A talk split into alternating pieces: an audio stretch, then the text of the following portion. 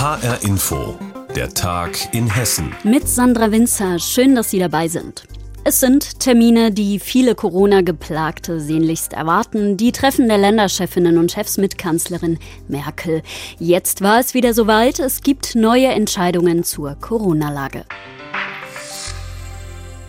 Eines ist schon mal klar, der Lockdown soll verlängert werden bis in den März hinein. Am Abend hat sich unser Ministerpräsident Volker Bouffier geäußert. HR Hessen-Reporterin Sandra Müller hat die Informationen für uns verfolgt. Sandra, wie lange müssen wir uns in Hessen noch gedulden? Wie lange wird der Lockdown noch andauern, voraussichtlich? Grundsätzlich muss man natürlich sagen, dass die eigentlichen Beschlüsse für Hessen erst morgen im Corona-Kabinett fallen. Da sitzen dann Ministerpräsident Bouffier und seine Kabinettskollegen zusammen und beraten, wie die Entscheidungen von heute in Hessen umgesetzt werden. Aber was heute beschlossen wurde, wird Richtschnur sein. Und es gab auch gestern schon Infos aus der hessischen Staatskanzlei, dass es auch hier bei uns keine schnellen Schritte Richtung Lockerung geben wird. Denn die höchste Prio ist nach wie vor, die Infektionszahlen weiter zu senken. Also heißt das wohl erstmal Lockdown, so wie wir ihn bisher hatten, inklusive Kontaktbeschränkungen und Maskenpflicht, bis mindestens 7. März. Aber eine gute Nachricht für alle mit langer Mähne. Friseure sollen wohl schon am 1. März wieder öffnen dürfen. Mhm. Ganz dringend für Kinder und Eltern ist ja die Frage nach Schulen und Kitas. Dürfen die denn wieder aufmachen und wenn ja, wann? Was weiß man dazu? Die Bund-Länder-Beschlüsse haben dazu keine einheitlichen Vorgaben gemacht, sondern jedes Bundesland soll je nach Infektionslage vor Ort entscheiden. In den hessischen Schulen wird es auf keinen Fall vor dem 22. Februar Lockerungen beim Präsenzunterricht geben. Das hat das Kultusministerium schon Anfang dieser Woche beschlossen. Dann könnte theoretisch der Wechselunterricht in den Jahrgangsstufen 1 bis 6 6 starten. Ab Klasse 7, mit Ausnahme der Abschlussklassen, die sind ja schon in den Schulen, ähm, soll es bis zu den Osterferien mit dem Distanzunterricht weitergehen. Bei den Kitas gilt ja bisher, dass möglichst viele Kinder zu Hause bleiben sollen, also nur wenn dringend Betreuung notwendig ist, dann sollen die Kleinen in die Kitas. Und auch hier zeichnet sich ab, dass das erstmal so bleibt. Aber bei einer Sache waren sich heute alle einig, wenn es Lockerungen in Sachen Lockdown gibt, dann zuerst bei Schulen und Kitas. HR-Landeskorrespondentin Sandra Müller zum aktuellen Wissensstand nach nach dem Corona-Gipfel, der wieder stattgefunden hat. Vielen Dank nach Wiesbaden. Wenn es Kuchen oder andere Leckereien gibt, dann bringen wir oft schon kleinen Kindern bei, nicht zu drängeln. Wir bringen ihnen bei, zu teilen. Das gilt auch für uns Erwachsene, wenn es um Impfstoff geht, sollte man meinen. Doch der Impfstoff ist noch rar, die Nachfrage ist groß. Immer wieder tauchen jetzt auch bei uns in Hessen Fälle von Impfdränglern auf. Von Menschen, die sich impfen lassen, obwohl sie gar nicht dran sind. Ganz aktuell geht es um die Präsidentin des DRK in Fulda, des Deutschen Roten Kreuzes, HR Hessen-Reporter Volker Siefert hat recherchiert. Donata Freifrau Schenk zu Schweinsberg gibt inzwischen zu, geimpft worden zu sein. Die 69-Jährige gehört weder von der Berufsgruppe noch vom Alter in die Prioritätengruppe 1 oder 2 der Impfverordnung. Auf HR-Anfrage hatte sie zunächst ausrichten lassen, dass sie sich aus Datenschutzgründen nicht zu ihrer Impfung äußern werde. Als die Geschichte dann draußen war, kam eine neue Erklärung von ihr. Sie sei ehrenamtliche Betreuerin von Senioren in DRK Altenheimen. Dazu stellte sie am Nachmittag ein Video ins Netz. Wenn Sie beispielsweise mal schauen, Pfarrer, die für die Seele zuständig sind, dürfen in den Einrichtungen auch geimpft werden. Und so habe ich das Angebot angenommen und das habe ich als meine Aufgabe gesehen, dass ich in die Senioreneinrichtungen gehe, dass ich die Senioren besuche, dass ich ihre Geschichten höre, dass ich sie tröste, dass ich sie auch mal in den Arm nehme. Und das geht nur ohne Maske und das geht nur, wenn man geimpft ist. Nach HR-Recherchen haben die Pflegeheime selbst die Listen erstellt, die von den mobilen Impfteams dann abgearbeitet wurden. Dem Landrat von Fulda, Bernd Weude, CDU, liegen inzwischen mehrere Hinweise vor, dass es dabei zu Unregelmäßigkeiten gekommen ist.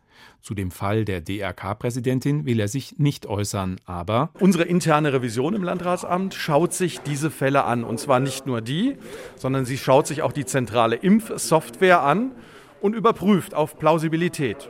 Da wird man dann unter Umständen Rückfragen halten, aber wir wollen eine Transparenz haben und eben auch feststellen, ja, entspricht das eben dieser Impfverordnung, hätte der Betroffene geimpft werden dürfen oder eben nicht. Und das wollen wir zentral und auch unabhängig klären lassen. Rund um die Impfungen beim DRK gibt es weitere Fragen. Ist es üblich, dass ehrenamtliche Betreuer im Lockdown in die Pflegeheime kommen? Werden diese ehrenamtlichen Betreuer alle geimpft? Warum wurde die ehrenamtliche Präsidentin bereits geimpft, wo noch immer etwa 40 Prozent der hauptamtlichen Pflegerinnen in der Region noch nicht geimpft sind? Der Fall des DRK Fulda hat möglicherweise noch Weiterungen. Freifrau Schenk zu Schweinsberg sieht sich jedoch als Opfer. Sie sagt in ihrem Video: Es wäre natürlich sehr schön gewesen, wenn die Journalisten, bevor diese Hexenjagd, die ich jetzt leider zu Hause erlebe, in Gang gesetzt wurde, einmal mit mir gesprochen hätten. Die ursprünglichen Anfragen bei ihr scheint die DRK-Präsidentin in ihrem Video nicht zu berücksichtigen. Gelegenheiten nachzufragen hatten Journalisten übrigens bei dem vorgefertigten Video nicht. Menschen, die sich in Hessen beim Impfen vordrängeln. Volker Siefert hat recherchiert. Keine Züge, keine Post, kein Durchkommen. Wegen des Schnees fällt seit Montag der öffentliche Nahverkehr in Kassel aus. Nichts fährt mehr, weder Busse noch Straßenbahnen. HR Kassel-Reporterin Sina Phillips hat bei der Kasseler Verkehrsgesellschaft nachgefragt, warum die Stadt so lange ohne Transportmöglichkeiten auskommen muss und sie hat sich die Lage vor Ort noch einmal angesehen. Auf dem Bahnhofsvorplatz bietet sich ein ganz komisches Bild. Hier steht nämlich ein Bagger. Hier stehen keine Trams, hier stehen keine Busse, dafür steht hier ein Bagger, der den Schnee und das ganze Eis von den Schienen runterträgt und zur Seite packt. Hier sind äh, große Anhänger mit Salz beladen. Hier wird also alles getan, dass der Betrieb irgendwann wieder aufgenommen werden kann. Und das soll hoffentlich am Ende der Woche der Fall sein. Das versichert mir die Sprecherin der Kasseler Verkehrsgesellschaft, Heidi Hamdard. Wir planen wahrscheinlich am Freitag, wir hoffen mal, dass es zustande kommt, mit dem Betrieb wieder anzufangen. Allerdings wirklich in aller Vorsicht auf einer Teilstrecke mit Straßenbahn. Mehr wird noch nicht möglich sein. Doch das heißt auch, dass in Kassel von Montag bis Freitag weder Busse noch Trams unterwegs sind. Als Grund nennt die Kasseler Verkehrsgesellschaft die extremen Mengen Schnee. Die sind nämlich auf den Gleisen zu festem Eis gefroren.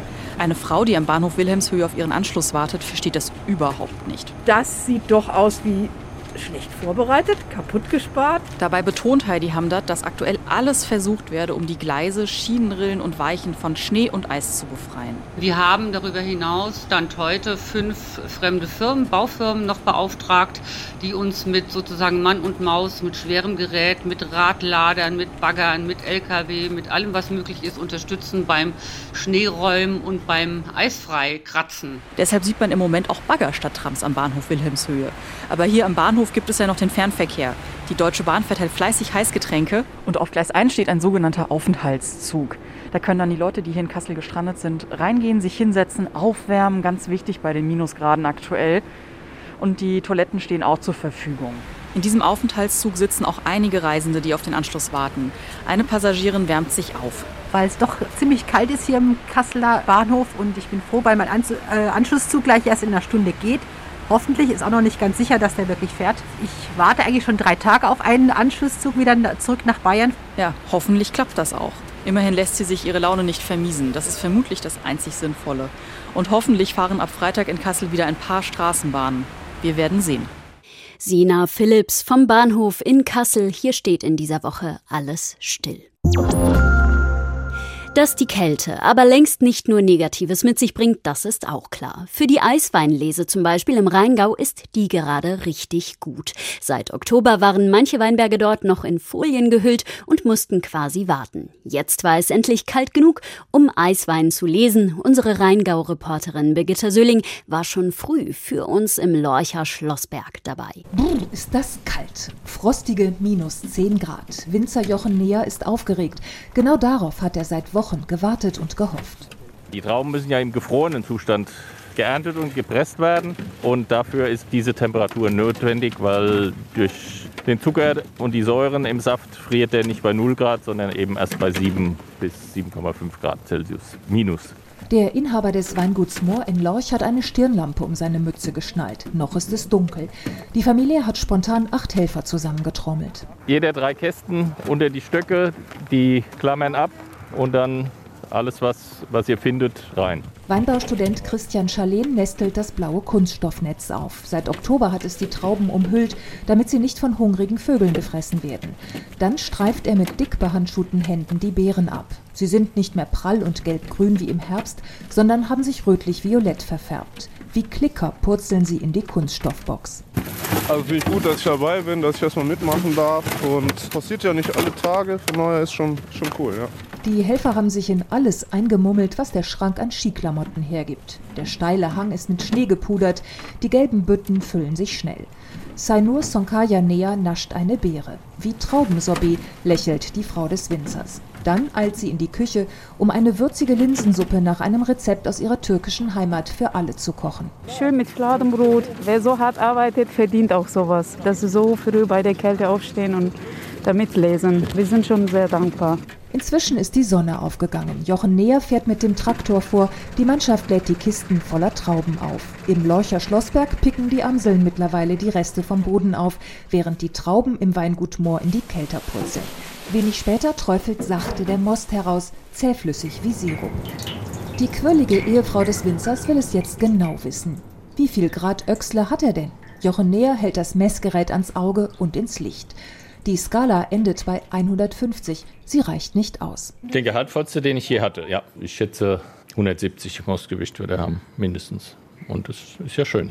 Eisweinlese im Rheingau dank der Eiseskälte. Birgitta Söhling war dabei. Und das war der Tag in Hessen mit Sandra Winzer. Die Sendung finden Sie täglich wie immer auch als Podcast auf hrinforadio.de.